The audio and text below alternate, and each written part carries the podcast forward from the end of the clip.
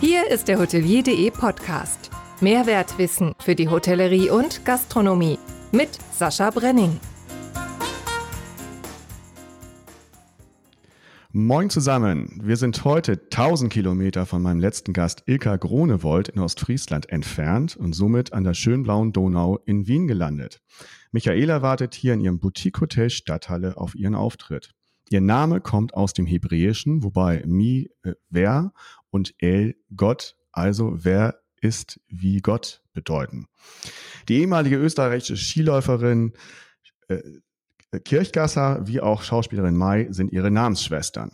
Wie göttlich sie ist und warum die Energie der Aufmerksamkeit folgt, wir werden es herausfinden. Herzlich willkommen also zum Tada 25. Hotelier.de Podcast, liebe Michaela Reiterer. Hallo, was für ein cooles Jubiläum. Super. Ja, ja, und du bist damit bei. Das habe ich mir so ausgesucht. Ja, super, danke.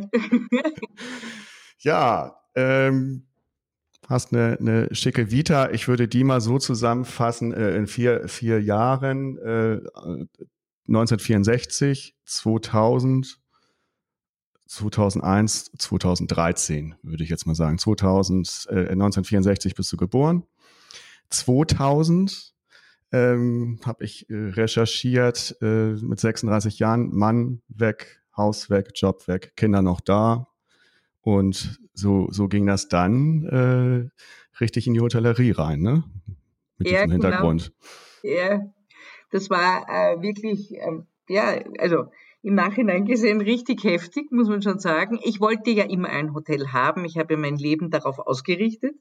Mhm. Ähm, und interessanterweise wollte ich immer eines besitzen und nicht in einem arbeiten. Mhm. Und ich habe dann äh, ein Reisebüro gekauft, ähm, weil ich mir dachte, wenn ich einmal ein Hotel habe, dann habe ich auch ein Incoming-Reisebüro. Und deswegen hatte ich dieses Incoming-Büro. Mhm. Und ähm, ich habe dann meine Eltern haben immer zu mir gesagt, wann möchtest du das Hotel übernehmen? Und ich habe gesagt, 2000 finde ich ist irgendwie eine gute Zahl. Mhm. Und dann habe ich mein Reisebüro 99 verkauft ähm, mit 30.06., weil ich ein halbes Jahr nicht arbeiten wollte. Und dann war irgendwie 2000 und meine Eltern haben gesagt, ja, also wieso hast du jetzt das Büro verkauft? Und ich habe gesagt, ja, also wegen 2000 wäre es jetzt. Ne? Und mhm. sie haben gesagt, gut, Ah, also ähm, ähm, ne, so irgendwie. Und dann habe ich gesagt, ja, also wir haben jetzt gesagt, ich meine, ich habe keinen Stress, ich mache was anderes auch, aber wir haben eigentlich immer gesagt 2000. Und dann haben sie gesagt, okay, wir würden es ja eben sonst jemandem anderen verkaufen. Wir hatten uns immer darauf geeinigt, dass wir das zu Lebzeiten schon regeln. Mhm. Und äh, schaust dir mal ein Jahr an und dann ähm, kannst du ja entscheiden. Und so haben wir es dann auch gemacht. Ich habe in diesem Jahr auch eine Ausbildung begonnen, die Unternehmerakademie in der Österreichischen Hoteliervereinigung. Und dann war ich immer, wenn ich von der Akademie gekommen bin, habe ich die Dinge gleich direkt im Hotel umgesetzt, so richtig eins zu eins. Und meine Eltern haben sehr schnell gesehen, dass das richtig gut funktionieren könnte. Und ich habe es ihnen dann abgekauft. Und sie sind mir danach immer zur Verfügung gestanden als ähm, Heinzelmännchen. Also wenn ich sie um etwas gebeten habe, haben sie es in der Sekunde gemacht. Und wenn ich sie nicht um etwas gebeten habe, haben sie nichts gemacht. Und das ist perfekt. Das ist ja. äh, die perfekte Übergabe, so wie man sich's wünscht. Ja, das, das hört sich gut an. So und, und es war ja trotzdem eine dramatischere Situation, ne? Irgendwie das. Äh, ja, also mein Mann und ich, wir haben uns irgendwie nach 20 Jahren getrennt und ja. dann äh, war eben der Mann weg und das Haus weg auch, weil wir in einem sehr schönen Haus gewohnt haben. Und die Kinder und ich, wir haben uns dann aufgemacht und haben eine kleine Wohnung gemietet. Und dort habe ich dann auch unsere Wohnung oben für das Hotel, da hat es einen, einen Dachboden gegeben. Und dann habe ich begonnen, das zu planen und um es eben auszubauen. Und das war schon eine äußerst spannende Zeit, die beiden Pubertierenden mit, mit äh, 12 und 13. Also das, das hat schon was können im Nachhinein, denke ich mir, ja, also ich habe irgendwie nie darüber nachgedacht, dass es nicht funktionieren könnte. Ich, es war völlig klar und so wie du vorher schon gesagt hast, das ist ja mein Lebensmotto, Energie folgt der Aufmerksamkeit.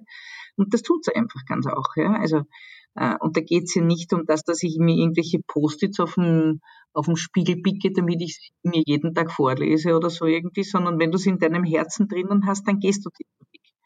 Und ich habe dann etwas sehr äh, Tolles lernen dürfen. Ich war eben in diesem Seminar in der Unternehmerakademie und da hat äh, der Vortragende gesagt, schreibt bitte auf, wie euer, wie der, eben der 21. März 2011 aussehen wird, zehn Jahre mhm. später. So, und du schreibst einen Aufsatz. Mein Name ist Michaela Reiterer und heute ist der 21. Ich weiß genau, es war der 21.03.2001. Äh, in zehn Jahren, am 21.03.2011, sieht mein Tag wie folgt auf, aus. Und dann schreibst du einfach, was an diesem Tag alles sein wird. So, und ohne den Kopf einzuschalten. Einfach nur mhm. aus dem Bauch herausschreiben. Und wenn du fertig bist, hast du in Wirklichkeit deinen Zielen oder deinen Visionen Worte gegeben oder sie dargestellt. Und dann weißt du, wo es hingehört. Und ich glaube, es gehört ja auch eine Menge Mut dazu, äh, seine Ziele zu formulieren und sich über das äh, klar zu werden, was man tatsächlich möchte. Das ist ja wirklich, braucht ja ganz viel Mut, weil es könnte ja auch sein, dass etwas anderes dabei herauskommt als das, was man jetzt tut. Und äh, aber wenn man diesen Weg dann geht und man hat es dann im Herzen drinnen, fand ich es auch so erleichternd, weil dann dieses Wasch, diese Waschmaschine in deinem Kopf, wo du dauernd im Kreis denkst, endlich vorbei ist. Es war sehr erleichternd. Und dann waren auch so drei Punkte, das sind die drei Punkte, die ich jetzt mache, um das Ganze auch ins Laufen zu bringen. Und diese drei Punkte habe ich gemacht und habe ich aufgeschrieben. Und ich habe dann neuneinhalb Jahre später diesen Zettel zufällig gefunden mhm. auf meinem Bücherregal, als ich es abgeräumt habe. Und da dachte ich, ups, etwas fehlt noch. das war äh, das äh, Qualitätsmanagement. Ich habe damals geschrieben, ich habe Qualitätsmanagement in meinem Unternehmen installiert und ähm, das gibt mir sehr viel Freiheit, um auch mein Unternehmen eben anders zu führen und nicht so quasi Tag und Nacht drinnen zu stehen. Und dann dachte ich mir, ups, das mit dem Qualitätsmanagement, da fällt uns noch ein bisschen was. Und das war damals im, im, im August, als ich das gefunden habe. Und da hatte ich ja bis März jetzt nicht mehr so rasend viel Zeit. Und du glaubst es nicht, wie wirklich. Und ich habe mir gedacht, eigentlich arg, dass ich das aus den Augen verloren habe und das wollte ich doch unbedingt machen und so.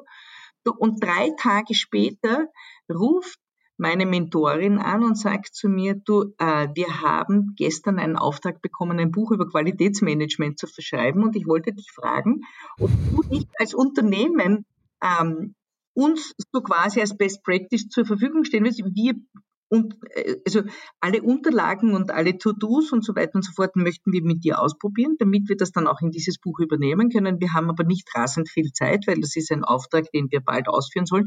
Und das ist jetzt nicht so was, wo dann irgendwelche Zetteln ewig lang in der Gegend herumliegen. Und ich habe mir gedacht, besser geht überhaupt nicht. Weißt du, Sollte so sein. Ja, dass mich jemand auch treibt, dass ich das auch mache. Ne? Also ja. Qualitätsmanagement umzusetzen ist ja richtig viel Arbeit und geht ja richtig ins Detail und kann manchmal, wie wir in Wienerisch sagen, richtig zach sein. Mhm. Ähm, aber das war, das war der allerbeste Punkt, großartig, hat genau funktioniert, haben wir, haben wir alles ähm, eingestellt, haben wir alles gemacht und es hat funktioniert. Was waren die anderen beiden Punkte, die du aufgeschrieben hattest? Die anderen beiden Punkte waren damals, dass ich mit meiner Nachbarin Kontakt aufnehmen muss, weil ich dringend dieses Haus daneben haben wollte. Mhm, also von, das war dann die Erweiterung äh, von. Das war 9, die Erweiterung. Also du, du hast ja angefangen, hast du angefangen mit 39 äh, Zimmern, ne? Und dann hast du es peu à peu auf, ausgebaut auf 81 Zimmer. Ja. Und, genau. und äh, ein Passivhausteil war auch wichtig. Ne? Dadurch war es ja das erste Stadthotel mit einer Null-Energiebilanz weltweit. Genau, und das ist genau auf diesem Grundstück gewesen, wo ich eben die okay. Nachbarin äh, dann einfach ihr immer wieder ein bisschen Gas geben musste, mhm. dass ich dieses zweite Grundstück auch haben möchte. Und die hat natürlich bei der Preisgestaltung gewusst, dass ich das Grundstück brauche. Mhm. Das hat sich äh, dahingehend etwas negativ ausgewirkt, aber auf der anderen Seite, ich habe es wirklich dringend gebraucht. Ich habe es für logistische Zwecke gebraucht und deswegen war es total notwendig. Mhm. Ja, das, das war die, die Geschichte mit dem Hotel. Äh, was mir da gut gefällt jetzt äh, auf eurer Internetseite ist, erstens hast du die Direktbucher sofort im Visier. Ne? Das yes. ist ja jetzt überall yeah. in, aber es ist da schön, schön gemacht mit deinem Konterfei. Äh, zweitens äh, fand ich auch gut oder finde ich gut den orangen Querbanner, äh, der dann auf die Covid-Info-Seite geht. Ja. Und äh, auch schön ist euer lebendiges Dach, wo die Bewohner keine Reservierung benötigen. Was hat es damit auf sich?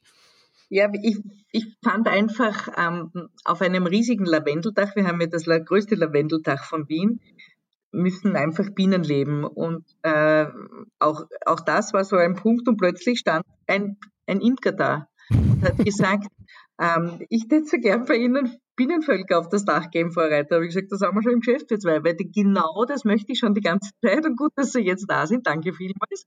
Können wir gleich machen. Und wir haben uns mit ihm dann geeinigt, weil wir nehmen ihm ja ab den ganzen Honig für das, äh, für das Frühstücksbuffet, also mhm. also unseren Jahresbedarf an Honig, den decken wir selber ab und wir haben ja mehr Honig und der wird auch verwendet für den sogenannten Bezirkshonig und in unserem Fall eben für den 15. Bezirk. Und da steht auch auf der Etikette vom Bezirkshonig steht, dieser Honig hat einen sehr mediterranen Geschmack. Das kommt eben vom größten Lavendeldach Wiens, das sich mhm. im 15. Bezirk befindet. Und wir leisten den Beitrag zu diesem Honig.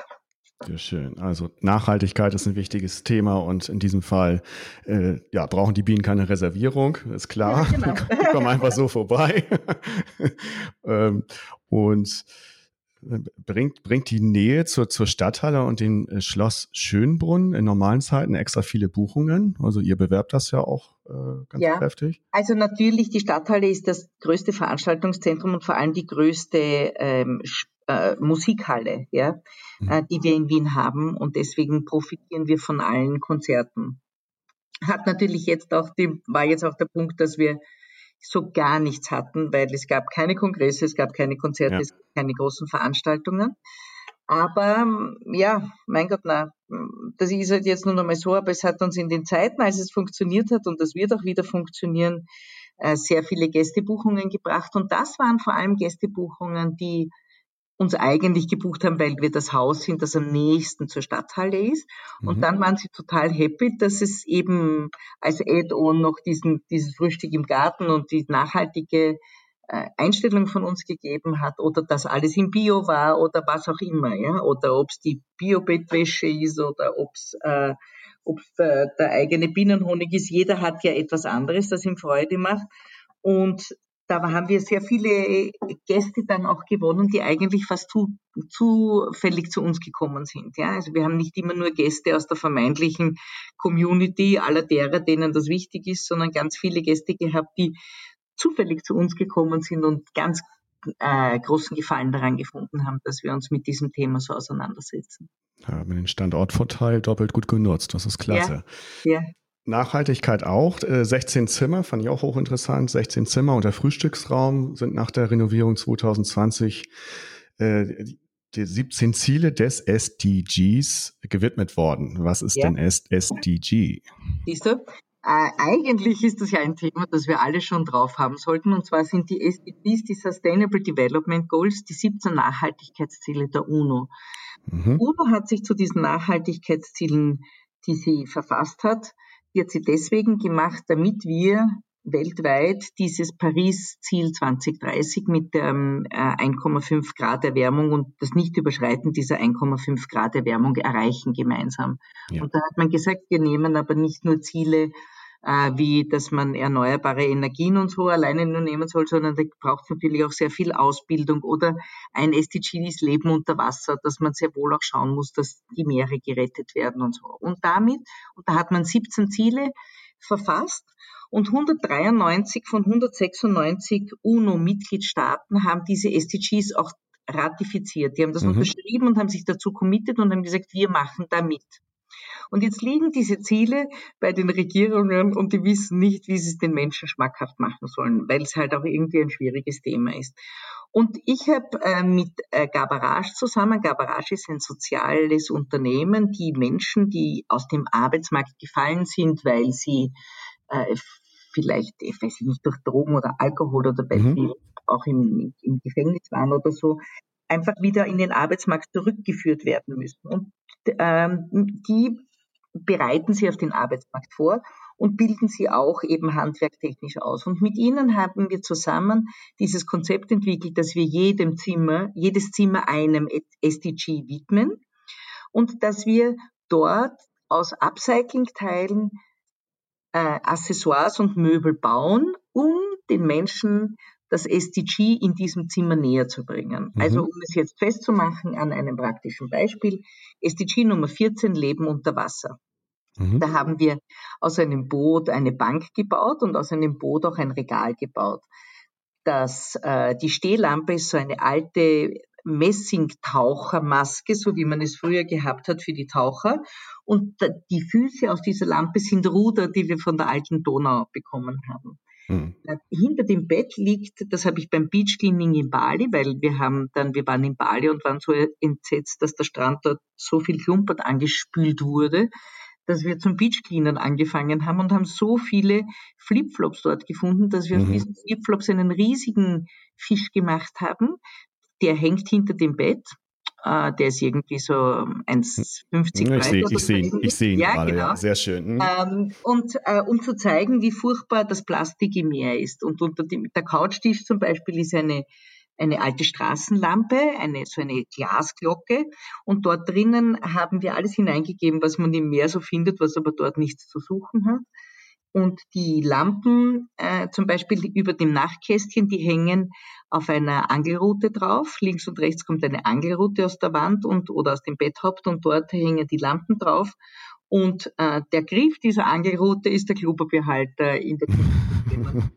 und, ähm, und dort haben wir zum Beispiel, der Handtuchhalter ist dort Fischbesteck und dann haben wir eine Garderobe, äh, die überzogen ist mit Fischfuttersäcken aus Kambodscha und der Kofferbock ist ein altes aus den 70er, 80er Jahren, so ein altes äh, Gefäß aus Plexiglas und das haben wir mit Tauchermagazinen angefüllt. Und mhm.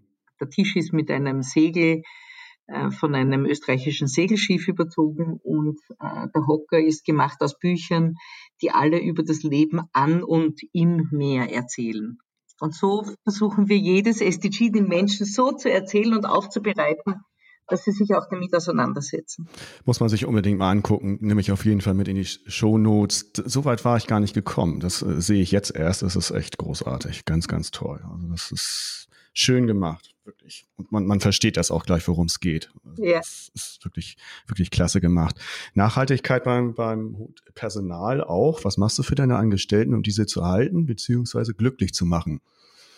Äh, ich darf ja, und jetzt muss ich gleich auf Holz klopfen, aber äh, ich, ich darf mich wirklich darüber freuen, dass wir mehr Bewerbungen haben, als wir Mitarbeiterinnen aufnehmen können, weil ähm, wir einfach uns Nummer eins der Nachhaltigkeit verschrieben haben, Nummer zwei aber auch, wie eine große Familie agieren. Mhm. Und ähm, wir alle zusammenarbeiten. Mir ist es auch ganz wichtig, dass alle Mitarbeiterinnen und Mitarbeiter auch in anderen Abteilungen arbeiten, damit sie auch das äh, Gefühl dafür bekommen und, und auch die Herausforderung spüren.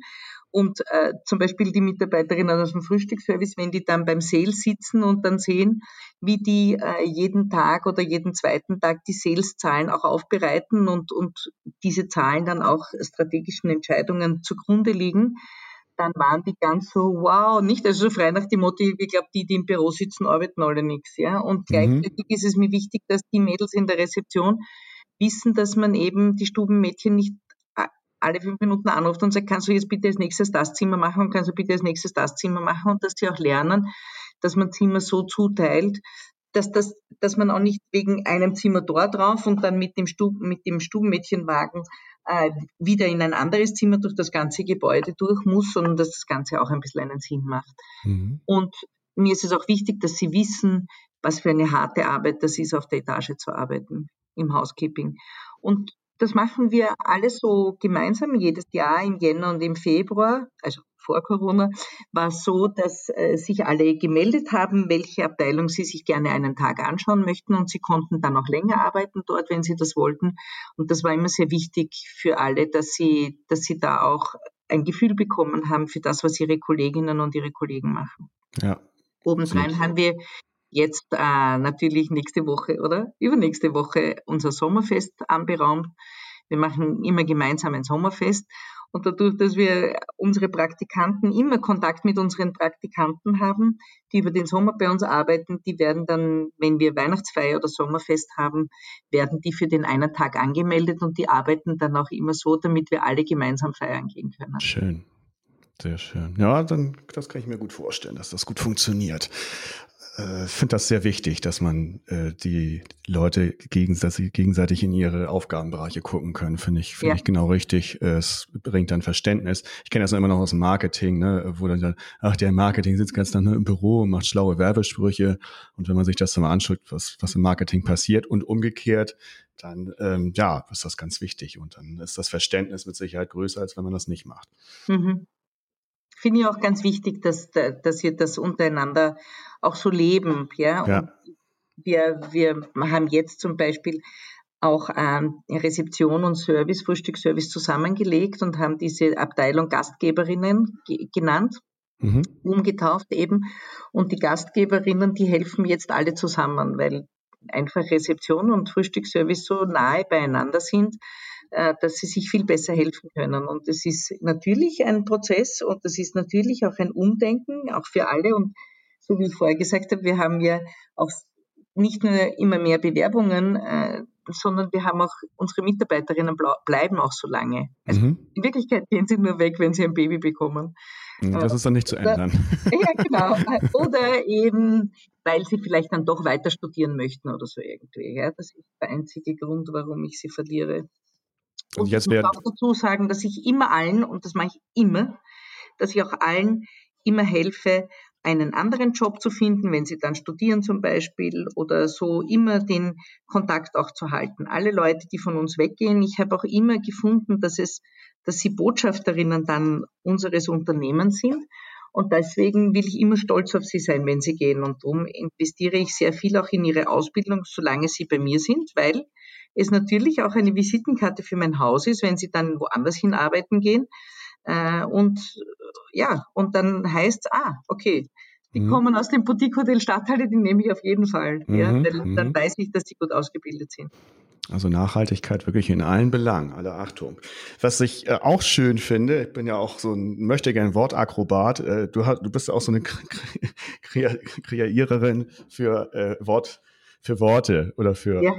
Sätze. Also zum Beispiel gibt es sowas wie äh, Psychohygiene oder es gibt äh, den Sinnhaftigkeitsbericht statt Nachhaltigkeitsbericht. Oder ja. es gab mal, gab mal ein Interview mit dir, da hast du ge gesagt, die Politik für, füttert nicht die gesunde Kuh, die den Karren zieht, sondern die Halbtote, die ihn bremst. Ja. Und ich laufe gern die Extrameile für meine Mitarbeiter, für ihre Familien und dafür, dass Verhandlungsergebnisse zu Win-to-Win-Situationen werden. Wie kommst du immer auf solche Geschichten? Ich, ich sage es einfach so, wie ich es mir gerade denke. okay, ist einfach so drin und kommt raus. Ja, das ist so, ja, das habe ich mir nicht überlegt und gar nichts, sondern das ist einfach so. Und ähm, wird auch immer durchgezogen. Äh, da gibt es kein Nein. Das wissen auch alle Mitarbeiterinnen und Mitarbeiter, dass sie sich immer an mich wenden können, wenn sie auch Hilfe brauchen. Mhm. Und ob das die Wohnungssuche für die eine war oder der, der wahnsinnig gewordene Mann, äh, den wir dann eben wegweisen ließen. Alles das, ich bin immer für sie da und ich mhm. gehe mit ihnen dann zum Gericht oder ich gehe mit ihnen zur Polizei, weil ich mich für sie einsetze, weil es nicht sein kann, dass, äh, dass die Menschen, die für mich jeden Tag alles geben, dass ich dann nicht für sie alles gebe. Und mhm. ich würde für sie auch alles geben und das wissen sie ganz genau. Und äh, Sinnhaftigkeitsbericht statt Nachhaltigkeitsbericht, das ja, fand ich auch. Wir schreiben ja den Sinnhaftigkeitsbericht, weil das alles einen Sinn machen soll. Ne? Also mhm. ich finde ja Nachhaltigkeitsberichte grundlegend schon ein bisschen schwierig, weil das meistens, entschuldige, wenn ich das jetzt ein bisschen salopp sage, aber es sind meistens so 100 sinnentleerte Seiten, äh, wo du eh nicht mit dem Lesen du eh aussteigst ab der dritten Seite. Und mhm deswegen finde ich ja die SDGs auch so praktisch, weil wenn du jetzt hergehst und du machst diesen Bericht nach den SDGs und du sagst, das machen wir zum SDG Nummer eins und das zum zwei und das zum drei und das würden alle Unternehmen machen, dann kann man sie ja auch viel besser benchmarken. Äh, alle Studenten, die jetzt zum Beispiel über ein SDG Nummer vier oder weiß ich nicht was recherchieren müssen oder so, können viel besser finden, wer ist eigentlich gut zum SDG Nummer vier, anstatt dass sie Ne? Da könnten Sie ja auch viel besser recherchieren und zum Punkt kommen. Unternehmen könnten sich besser benchmarken, weil sie auch sagen, ah, das, schau, das wäre auch interessant, das könnten wir eigentlich auch machen. Es geht ja nicht darum, dass man ein Alleinstellungsmerkmal hat, sondern bei den SDGs geht es ja darum, dass man alle anderen mitreißt, weil nur so werden wir es schaffen, dass wir diese Agenda Paris 2030 tatsächlich auch nahe kommen. Und äh, darum finde ich es eben ganz wichtig. Und darum heißt es eben bei uns Sinnhaftigkeitsreport, weil wir nur Dinge machen, die einen Sinn machen. Sehr schön. Ja, ich oute mich auch mit den STGs. Ich ganz ehrlich, ich hatte mich damit, wusste auch nicht wirklich, was das ist. Und ähm, ja, also nicht zuletzt jetzt durch dich habe ich mich damit auch mal beschäftigt und werde da noch ein bisschen nachgucken, was da noch so hintersteht. Ja, es wird dir jetzt auch so gehen, weißt du, wir allen Schwangeren, die dann plötzlich lauter Babys ja. sehen, ja. Auf den heutigen Stimmt. Tag wirst du jetzt überall die SDGs sehen. Und ja, ist richtig. Ah, ein SDG, ja. Ah, die Michaela, ja. 2013 äh, kam dann der, der zweite Klopfer äh, in der Hotelkarriere. Da bist du als zweite Frau, aber jetzt ganz lange schon, ähm, ÖHV-Präsidentin geworden, also von der österreichischen Hoteliervereinigung. Ja. Das ist auch interessant, muss ich sagen. Und das jetzt seit äh, acht Jahren und äh, leider musst du nächstes Jahr aufhören oder nicht leider, das kannst du gleich äh, erzählen, aber erzähl mal erstmal, wie es dazu gekommen ist, dass du da in den, äh, in den Vorstand gekommen bist und den jetzt geführt also hast. Ich wurde, ich wurde 2003 wurden die Präsidenten vor mir gewählt. Und damals habe ich mir gedacht, das ist geil, das mache ich auch. da war also energievolle Aufmerksamkeit. Und 2006 wurde ich dann gefragt, ob ich in den Vorstand in Wien, ob ich da mitarbeiten würde. Und mhm. der Mann, der mich das gefragt hat, war ein ganz ein toller Hotelier, wo ich mir gedacht habe, von dem kann ich sicher ganz viel lernen. Und deswegen sage ich ja. Und leider ist er ein halbes Jahr später völlig unverhofft, ganz jung gestorben. Mhm. Und danach hat mich äh, der damalige Präsident oder die beiden Präsidenten gefragt, ob ich nicht die Vorsitzende für Wien werden möchte. Und ich habe mir gedacht, also wenn ich Präsidentin werden will, muss ich es natürlich machen. Und gleichzeitig habe ich schon ein bisschen Fragsausen gehabt, weil ich mir gedacht habe, ich, ich, ich bewundere an, an den jetzigen Präsidenten, welche Themen die sehen. Ne? Also du siehst mhm. eine Staubwolke am Horizont und die haben sofort gewusst, was bedeutet das für unsere Branche. Und da habe ich mir gedacht, das weiß ich nicht, ob ich das drauf habe, aber sie haben gemeint, du wirst sehen, erstens einmal hast du es noch schneller drauf und Nummer zwei ist es ja auch so, dass man das mit der Zeit auch lernt und, und auch diese Praxis bekommt. Und dann, als es zur Wahl war, vor im Jahr 2013, bin ich eben im Jahr 2012 auch hergegangen und, und habe gesagt, ich möchte das werden. Und äh, die beiden damaligen Präsidenten. Es gab dann ein paar Männer, die sich dafür aufgestellt haben. Und äh, einer zum Beispiel hat äh, dann auch äh, seine Kandidatur zurückgezogen, weil er gesagt hat, er glaubt, dass ich das sehr, sehr gut mache und er möchte da eigentlich gar nicht mehr antreten. Mhm. Und so kam es. Wir hatten zuerst eine Doppelpräsidentschaft, weil das eben bei den vorigen Präsidenten auch schon war.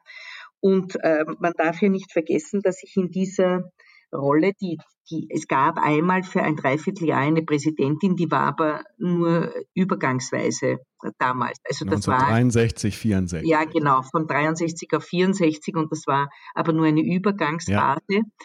Und jetzt war es so, dass ich ja drei No-Gos in mir vereint habe, wobei ein No-Go schon äh, verhindert hätte, dass man Präsident oder Präsidentin wird, nämlich ich war eben eine Frau, mhm. ich war aus Wien, und äh, ich hatte nur ein Drei-Stern-Hotel. Und das wäre grundlegend alles drei schon einmal ein No-Go gewesen. Aber die Branche hatte auch gesehen, was ich mit diesem, aus diesem Drei-Stern-Hotel mit der Nachhaltigkeit gemacht habe, dass ich es geschafft habe, mit einem kleinen Drei-Stern-Hotel, das jetzt nicht gegenüber von der Oper ist, sondern in einer Lage, die jetzt ähm, eher so in dem Randbezirk ist, dass ich es trotzdem geschafft habe, eine Marke draus zu machen. Und ich glaube, das hat ihnen schon Respekt abgerungen. Und äh, ja, und plötzlich, und dann haben wir gesagt, wir machen eine Doppelpräsidentschaft, eben Ferienhotellerie und Stadthotellerie und eben auch Mann und Frau, so um diese Zweifel ein bisschen abzufedern. Es war aber dann so, dass mein äh, Co-Präsident für den war das viel zu aufwendig. Der war vom Adelberg, der war noch dazu aus Oberlech. Jedes Mal, wenn der nach Wien gekommen ist, war das eine Tagesreise. Mhm. Und äh, der hat dann gesagt, es ist ihm alles viel zu aufwendig und er macht nicht weiter. Und dann habe ich gesagt, okay, dann mache ich es alleine. In Absprache mit meinem Generalsekretär natürlich. Und dann haben wir das alleine gemacht und ich muss sagen, das war auch ein Erfolgspunkt, nämlich das eine war, dass man durch die Präsident, durch die alleinige Präsidentschaft die Vizepräsidenten viel besser gesehen hat. Und das zweite war, weil die hatten bis zu dem Zeitpunkt, wenn es eh zwei Präsidenten gibt, irgendwie gar keine Aufmerksamkeit. Und das zweite war, dass man auch gemerkt hat, dass es sehr wohl Sinn macht, dass es jemand aus Wien ist, weil einfach der Aufwand ein viel geringerer ist und wenn du im Ministerium, egal in welchem Ministerium, äh, einen schnellen Termin machen konntest, bin ich mit, äh, in einer Viertelstunde mit der U-Bahn dort. Und ja. für alle anderen außerhalb von Wien war das natürlich ziemlich aufwendig. Und nachdem ich ja der Auffassung bin, dass jeder Minister in Österreich auch ein bisschen Tourismusminister ist, habe ich mhm. äh, das Lobbying natürlich in diese Richtung ausgelegt, weil äh, darüber denken die wenigsten nach, aber der Tourismus und vor allem die Hotellerie ist ja so eine Querschnittsmaterie, dass man ja bei vielen Dingen denkt man, bei den Allergenen zum Beispiel hat man an die Gastronomie gedacht oder bei der Barrierefreiheit hat man an die alten Gebäude gedacht, aber alles hat auch mit der Hotellerie zu tun. Der einzige der vielleicht oder die einzige in dem jetzigen Fall ist unsere Ministerin für Landesverteidigung. Mit der wir jetzt viel zu tun. Aber ansonsten ist es im Grunde genommen jeder Minister und jede, also jede Ministerin und jeder Minister ist auch ein bisschen Tourismusminister. Ja, auf jeden Fall. Ähm, was würdest du so als Höhepunkt sagen? Was hast du jetzt in den Jahren von 2013 bis jetzt erreicht und was hast du jetzt bis 2022 noch auf der Agenda? Ja, das Thema, für uns ist das Thema Mitarbeiter und wie wir dieser Problematik, die wir ja nicht nur in Österreich haben, sondern in allen europäischen Ländern und nicht nur im Tourismus haben, sondern ja auch in allen Überall. Branchen haben. Ja. ja. Äh, das ist echt ein großes Thema und das werden wir jetzt ein, auch dieses letzte halbe Jahr werde ich mich sehr intensiv damit beschäftigen und natürlich, und das wissen wir ja nicht, wie es weitergeht, äh, was diese vermeintliche vierte Welle mit uns allen machen wird und wie das, äh, wie das Reisen dann sein wird und, und welche Bestimmungen es wieder gibt, dass wir hier einfach noch äh, einmal beim Lobbying wirklich noch einen Gang dazulegen müssen. Ich hoffe nicht, dass es so sein wird, aber ähm, ich weiß nicht, gutes Gefühl habe ich im Moment keines. Und, ähm, und da geht es ja gar nicht darum, dass das ganze Land wieder zugesperrt wird, das glaube ich eher weniger, sondern es geht einfach um die unterschiedlichen in Europa, in jedem Land anderen Bestimmungen und, und, und Reisewarnungen und was es alles gibt. Und das ist halt das Schwierige. Also da könnte Europa meiner Meinung nach das ein bisschen besser machen, dass es hier ein wirkliches europäisches Reisemanagement geben könnte. Wir sehen es ja in Österreich auch. Bei uns hat ja auch jedes Bundesland dann irgendwie andere äh, Regeln, die sie weiterverfolgen. Und das finde ich halt ein bisschen schwierig. Auf der anderen Seite ist diese Regionalität bei den einzelnen Bestimmungen natürlich auch ein Vorteil, um, sagen wir, ein immer jedes Mal eine ganz rigorose Maßnahme vielleicht auch äh, zu vermeiden. Mhm. Also das wird uns schon noch, das wird mich in meinem letzten halben Jahr schon noch äh, beschäftigen. Meine größten Erfolge waren sicherlich äh, die Abschaffung der erhöhten Mehrwertsteuer auf Logis. Wir hatten ja bei der vorigen Regierung, also nicht bei der Regierung Kurz 1, sondern äh, in der rot-schwarzen Koalition, mhm. damals eine Steuerreform und da sind sie auf die völlig irrsinnige Idee gekommen, den, ähm, die Besteuerung auf Logienächte von 10 auf 13 Prozent, also sprich um 30 Prozent zu erhöhen.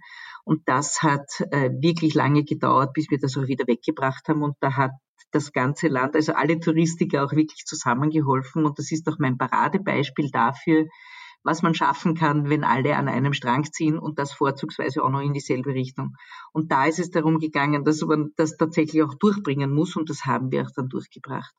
Also mhm. in der Regierung Kurz I war das die erste Maßnahme, die wieder abgeschafft wurde und rückgängig gemacht wurde. Und das war kein Geschenk an die Hoteliers, wie man es so gerne bezeichnet hat, sondern das war die Rücknahme eines riesengroßen Fehlers. Ja. Ja, das hatten, hatten wir ja auch, das ganze Thema hier in Deutschland. Ja, bisschen, das hattet ja. ihr auch mit eurem, ähm, mit der ähm, eben Ermäßigung des Steuersatzes. Ja. Und ich, ja, ich weiß. Ja. Genau. Äh, es gab einen tollen Online-Talk, den habe ich ja mitverfolgt. Da habe ich dich das erste Mal gesehen sozusagen. Und das war der mit Bundeskanzler Kurz und äh, der äh, Tourismusministerin Köstinger. Mhm. Ja.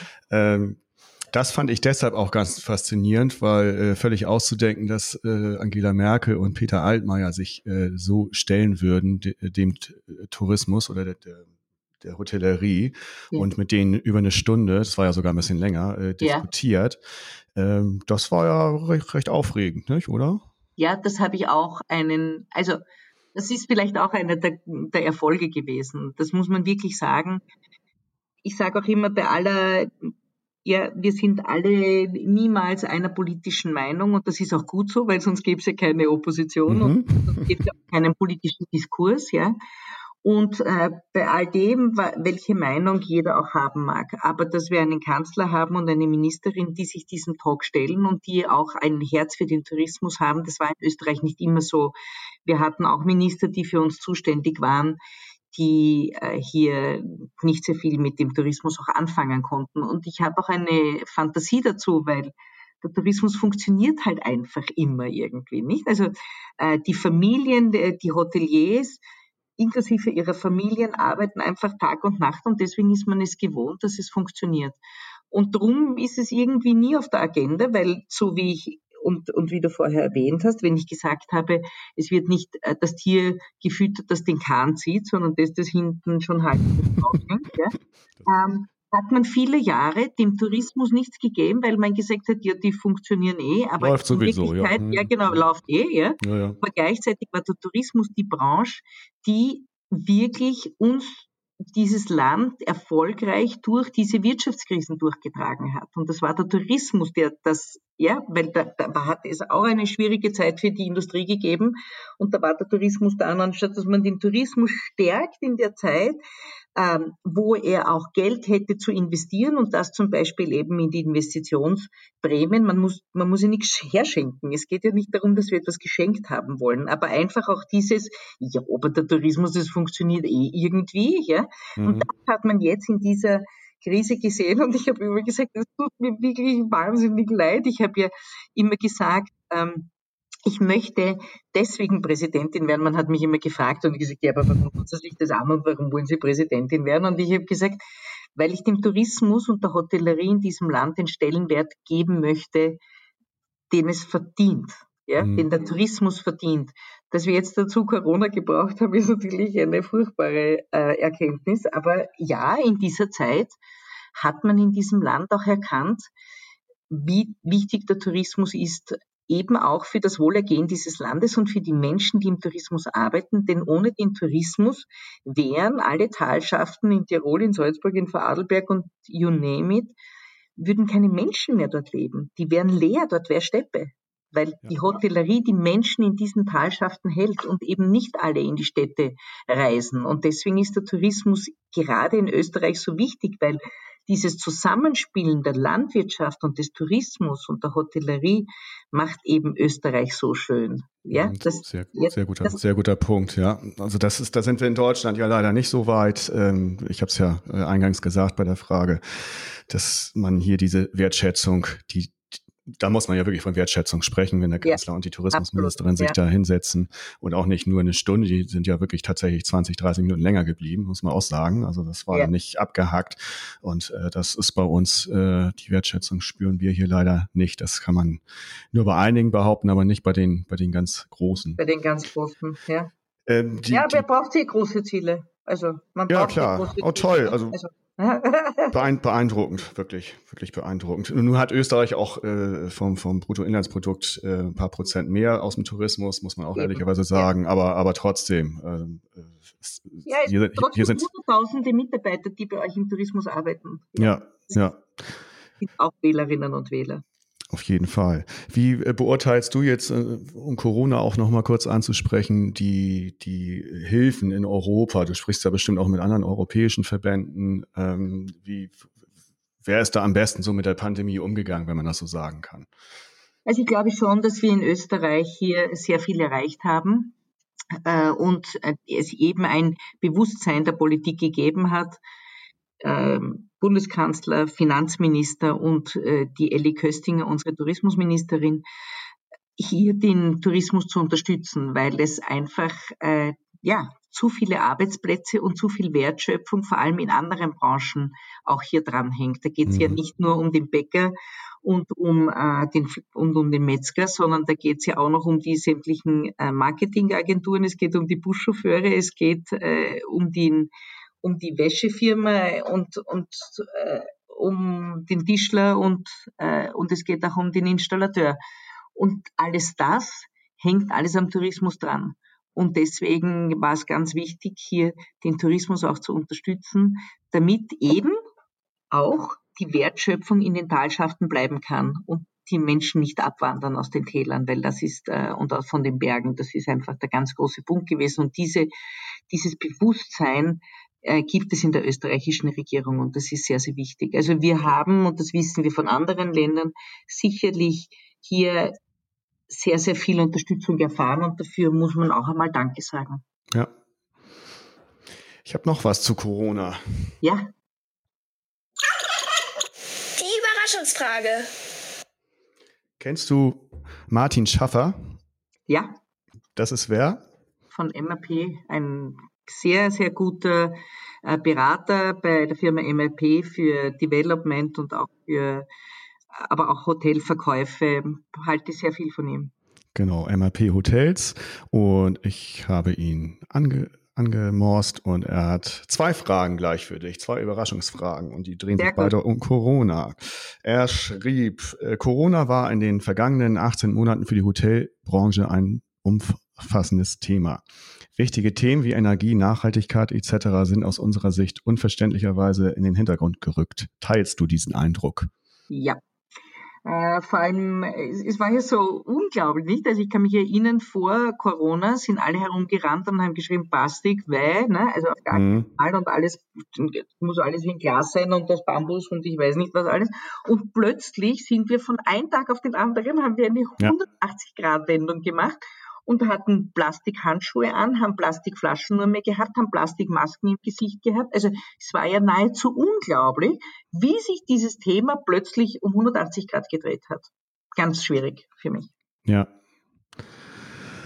Okay, wobei ich auch den Eindruck hatte, dass äh, Nachhaltigkeit trotzdem äh, gerade dann äh, bei vielen auch eine Rolle gespielt hat, zumindest im, im Sprechen darüber. So. Ja, und, äh, Regionalität äh, vor allem auch. Ja. ja. Also zu sagen, ich unterstütze eben den Metzger in meiner Ortschaft oder ich unterstütze österreichische Firmen oder Wiener Geschäfte oder so. Mhm. Also dieser Fokus ist mehr in das Bewusstsein der Menschen gerückt, dass man nicht große internationale Konzerne unterstützen sollte, sondern die Firmen, die hier mm, eben zum Beispiel zusperren mussten, aber die dann eben einen Online-Shop installiert haben oder die, wo du es von der Türe abholen konntest. Mhm oder die es dir zugestellt haben.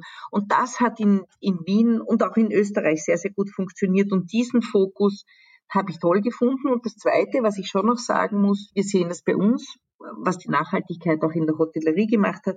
Wir haben einen sehr starken Zuspruch auch von den Gästen, weil sie sagen, wir finden es cool, dass sie den Fokus nicht verloren haben, sondern dass sie da drauf geblieben sind und dass ihnen das so wichtig ist, dass sie äh, weiterhin nachhaltig sind. Und wir sind ja wir sind ja fast Freaks, ja, weil, wir so coole Innovationen bei uns auch immer aufschlagen und wir diese Innovationen auch so gerne umsetzen möchten. Und das macht dir so großen Spaß. Ja. Die zweite Frage. Unendlich ja. wichtig für die Hotellerie sind qualifizierte Mitarbeiter. Corona hat eine große Abwanderung aus der Branche gebracht. Um in der Hotellerie gute Mitarbeiter zu finden, werden Hoteliers künftig vermutlich tiefer in die Tasche greifen müssen. Werden die Lohnkosten steigen, steigen dadurch auch die Raten? Das ist die zweite Frage von Martin Schaffer. Muss wohl so sein. Denn äh, ich darf nur berichten, also wir haben ja Auch in unserer Entlohnung beziehungsweise in der Mitarbeitereinsatzplanung sind wir auch sehr nachhaltig. Das heißt, ich habe sicher in jeder Abteilung eine Mitarbeiterin mehr gehabt vorher, einfach damit nicht alle immer am letzten Zacken rennen. Und wenn mhm. dann etwas passiert, weißt du, und einer möchte heiraten und der zweite ist auf Urlaub und der dritte krank, äh, und das wird dann plötzlich gefährdet. Also das war uns immer wichtig, dass nicht alle immer völlig exhausted sind. Und drum, äh, und da darf ich schon berichten, dass die Bank zu mir gesagt hat, naja, sie haben aber schon sehr hohe Mitarbeiterkosten. Und ich habe immer gesagt, anstatt dass mir jemand den Teppich dafür ausrollt und sagt, wir finden es ja. cool, dass wir den Menschen mehr zahlen, ja. äh, werde ich dafür auch noch schlechte Geräte. Das kann doch alles nicht euer Ernst sein. Und deswegen, ja, natürlich, äh, man muss sich einfach auch fragen, was äh, eben ein Rating oder eben eine Einschätzung über die über einen Betrieb mit sich bringt, wenn er jetzt höhere Mitarbeiterkosten hat. Ja? Man kann ja hinterfragen oder herausfinden, ob die nicht wirtschaften können oder ob sie einfach ihren Leuten mehr zahlen. Und ja, natürlich, wenn dieser Prozentsatz stimmen muss, dann kannst du nur, gibt es nur eine einzige Schraube, an der du noch drehen kannst, und das ist der Zimmerpreis. Ja. Und die Auslastung ja. natürlich. Aber die ist im Moment ein bisschen schwierig. Also müssen muss es wohl eher der Zimmerpreis sein. Ja. Ja, muss man den Leuten auch sagen. Jeder sagt, äh, wir kriegen da zu wenig und hier und äh, dann muss man als Konsument da auch dann durch. Ähm, ich habe dieses äh, Negativbeispiel, das ist jetzt was anderes, aber äh, Lidl äh, hatte ja äh, bei uns hier im letzten Jahr vier Wochen testweise das Schweinefleisch pro Kilo um ein Euro erhöht. Ja. Und das ist dann wieder eingestellt worden, weil der Konsument das nicht tragen wollte. So, und das ja. ist natürlich, ne, wollen aber alle, wollen aber alle von, von glücklichen Schweinen äh, ja.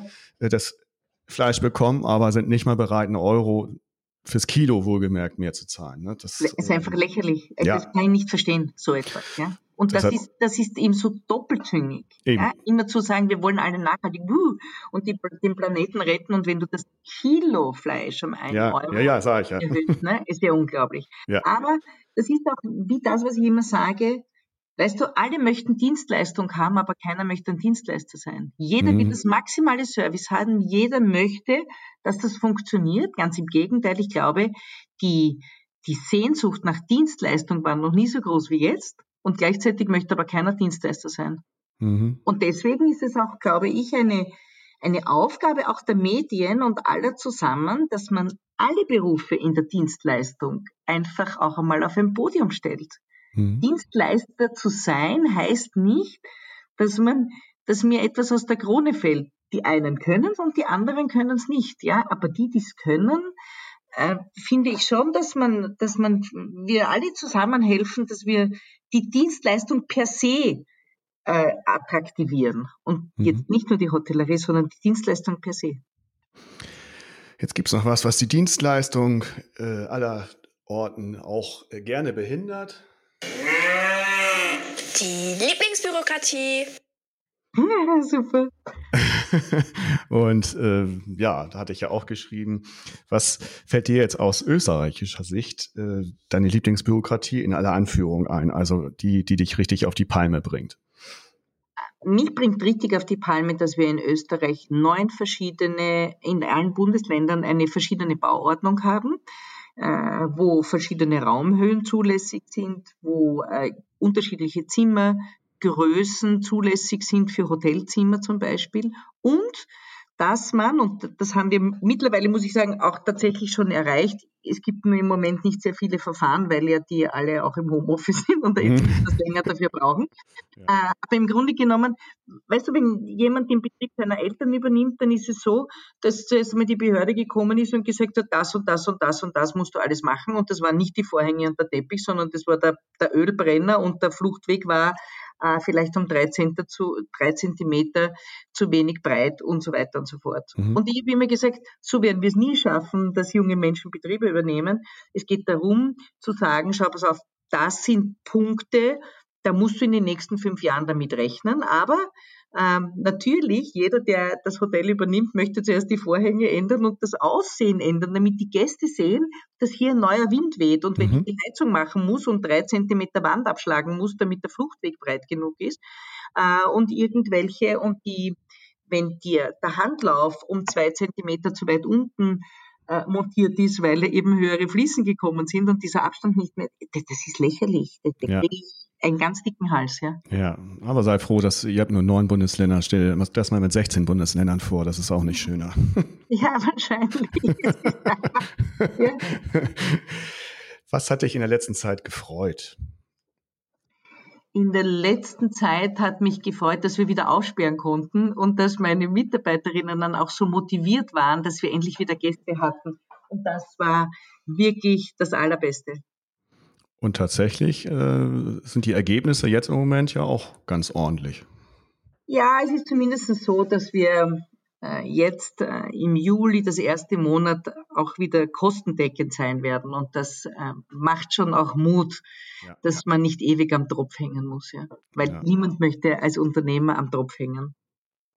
Auf gar keinen Fall. Und äh, das unter anderem macht ihr auch für die Zukunft Mut oder was macht ihr noch Mut für die Zukunft? Mir macht für die Zukunft Mut zum Beispiel mein Lehrling Naomi und mein Superpraktikant Arthur, die einfach so cool sind, die zwei, und so eine schöne Einstellung zur Dienstleistung haben und so, ähm, so gerne mitarbeiten bei uns im Team. Das macht mir auch, äh, das macht mir richtig ähm, Mut für die Zukunft.